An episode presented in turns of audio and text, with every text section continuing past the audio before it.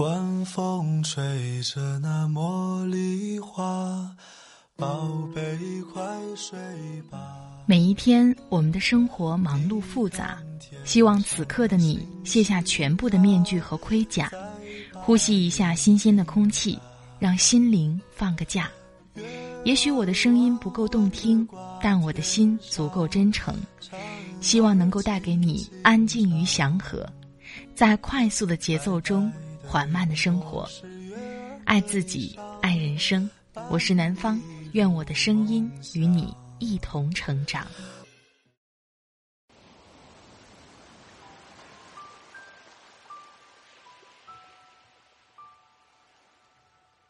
嗨，你好。这里是快节奏慢生活，我是南方。最近你过得好吗？今天是九月的最后一天，很多朋友明天就已经假期了。这个假期你打算怎么度过呢？如果没有出门或者还在工作当中，那就让我的声音陪伴你吧。不管什么时候，南方的声音一定会如约而至。陪你度过大风大雨。今天想跟你分享的文章是来自林清玄的《大风大雨都是我们的掌声》。我的微信公众号“听南方”会发布这一期的节目文稿。如果你想跟我聊聊天，也欢迎你关注我的新浪微博“南方幺幺二三”。好了，开始我们今天的分享吧。林清玄，大风大雨，都是我们的掌声。来源：北京紫图图书。摘自《轻轻走路，用心生活》。对太阳雨的第一印象是这样子的：幼年随母亲到玉田里采玉梗，要回家做晚餐，母亲用半月形的小刀。把玉梗采下，我蹲在一旁看着，想起玉梗油焖豆瓣酱的美味。突然，被一阵巨大震耳的雷声所惊动，那雷声来自远方的山上。我站起来，望向雷声的来处，发现天空那头的乌云好像听到了召集令。同时向山头的顶端飞驰去集合，密密层层的叠成一堆。雷声继续响着，仿佛战鼓频催，一阵急过一阵。忽然，将军喊了一声：“冲呀！”乌云里哗哗洒下一阵大雨，雨势极大，大到数公里之外就听见噼啪之声。撒豆成兵一样，我站在田里，被这阵雨的气势射住了。看着远处的雨幕发呆，因为如此巨大的雷声，如此迅速集结的乌云，如此不可思议的澎湃之雨，是我第一次看见。说是雨幕，一点儿也不错。那阵雨就像电影散场时拉起来的厚重黑幕，整齐的拉成一列。雨水则踏着军人的正步，齐声踩过田园，还呼喊着雄壮威武的口令。平常我听到大雷声都要哭的，那一天却没有哭，就像第一次被鹅咬到屁股。意外多过惊慌。最奇异的是，雨虽是那样大，离我和母亲的位置不远，而我们站的地方阳光依然普照，母亲也没有要跑的意思。妈妈，雨快到了，下很大呢。是西北雨，没要紧，不一定会下到这里。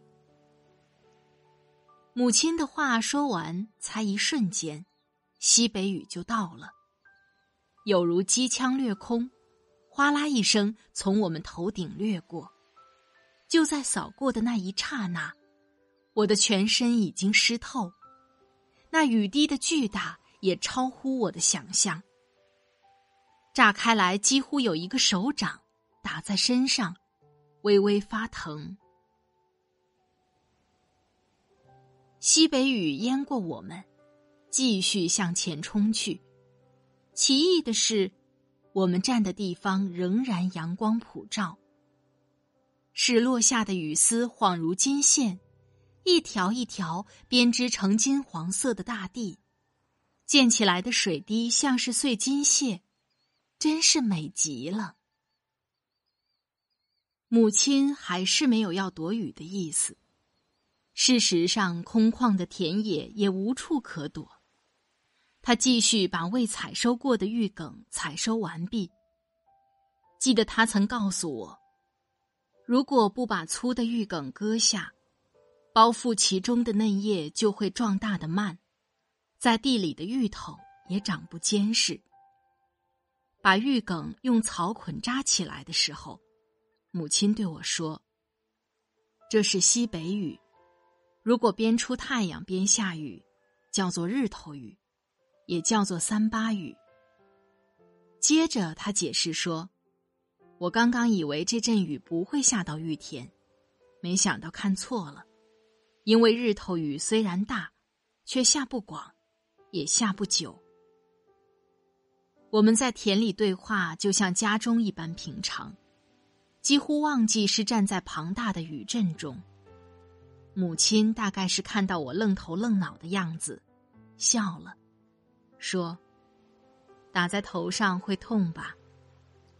然后顺手割下一片最大的玉叶，让我撑着。玉叶遮不住西北雨，却可以暂时挡住雨的疼痛。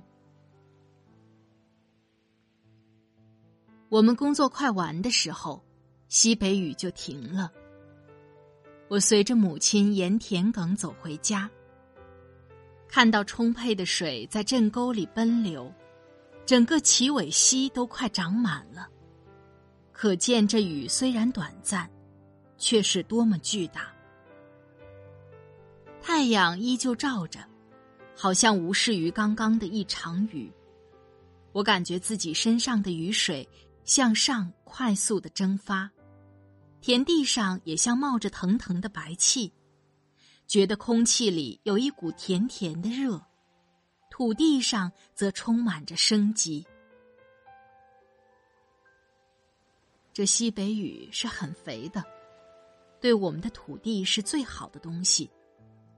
我们做田人，偶尔淋几次西北雨，以后风呀雨呀。就不会轻易让我们感冒。田埂只容一人通过，母亲回头对我说：“这时我们走到胶原附近，高大的父亲从胶原穿出来，全身也湿透了。咻，这阵雨真够大。”然后他把我抱起来，摸摸我的光头，说。有给雷公惊到否？我摇摇头，父亲高兴的笑了，怕，金刚头不经风，不经雨，不经日头。接着他把斗笠戴在我头上，我们慢慢的走回家去。回到家，我身上的衣服都干了，在家院前。我仰头看着刚刚下过太阳雨的田野远处，看到一条圆弧形的彩虹，晶亮的横过天际，天空中干净清朗，没有一丝杂质。每年到了夏天，在台湾南部都有西北雨。午后刚睡好午觉，雷声就会准时响起。有时下在东边，有时下在西边，像是雨和土地的约会。在台北，夏天的时候，如果空气污浊，我就会想，如果来一场西北雨就好了。西北雨虽然狂烈，却是土地生机的来源，也让我们在雄浑的雨景中感到人是多么渺小。我觉得这个世界之所以会人欲横流、贪婪无尽，是由于人不能自见渺小，因此对天地与自然的律则缺少敬畏的缘故。大风大雨在某些时刻给我们一种无尽的启发。记得我小时候遇过几次大台风，从家里的木格窗，看见父亲种的香蕉成排成排的倒下去，心里忧伤，却也同时感受到无比的大力，对自然有一种敬畏之情。台风过后，我们小孩子会相约到齐尾溪看大水，看大水淹没了溪洲。淹到堤防的腰际，上游的牛羊猪鸡，甚至农舍的屋顶，都在溪中浮沉并漂流而去。有时还会看见两人合围的大树，整棵连根流向大海。此时我们就会默然肃立，不能言语。呀，从山水与生命的远景看来。人是渺小，一如蝼蚁的。我时常忆起那骤下骤停、瞬间阳光的普照，或一边下大雨一边出太阳的太阳雨。所谓的三八雨，就是一块田里一边下着雨，另外一边却不下雨。我有几次站在那雨线中间，让身体的右边接受雨的打击。左边接受阳光的照耀。三八雨是人生的一个谜题，使我难以明白。问了母亲，她三言两语就解开这个谜题。他说：“任何事物都有界限，山再高，总有一个顶点；河流再长，总能找到它的起源；人再长寿。”也不可能永远活着。雨也是这样，不可能遍天下都下着雨，也不可能永远下着。这过程里固然变化万千，结局也总是不可预测的。我们可能同时接受着雨的打击和阳光的温暖，我们也可能同时接受阳光无情的暴晒与雨水有情的润泽。山水介于有情与无情之间，能适性的、勇敢的举起脚步，我们就不会因自然轻易得感冒。在苏东坡的词里有一首《水调歌头》，是我很喜欢的：“落日绣帘卷，庭下水帘空。知君为我新作，窗户湿青红。”常记平山堂上，七枕江南烟雨，杳杳莫孤鸿。认得醉翁语，山色有无中。一千顷，都静静，倒碧峰。忽然浪起，仙舞一夜白头翁。堪笑兰台公子，未解庄生天籁。刚道有雌雄，一点浩然气，千里快哉风。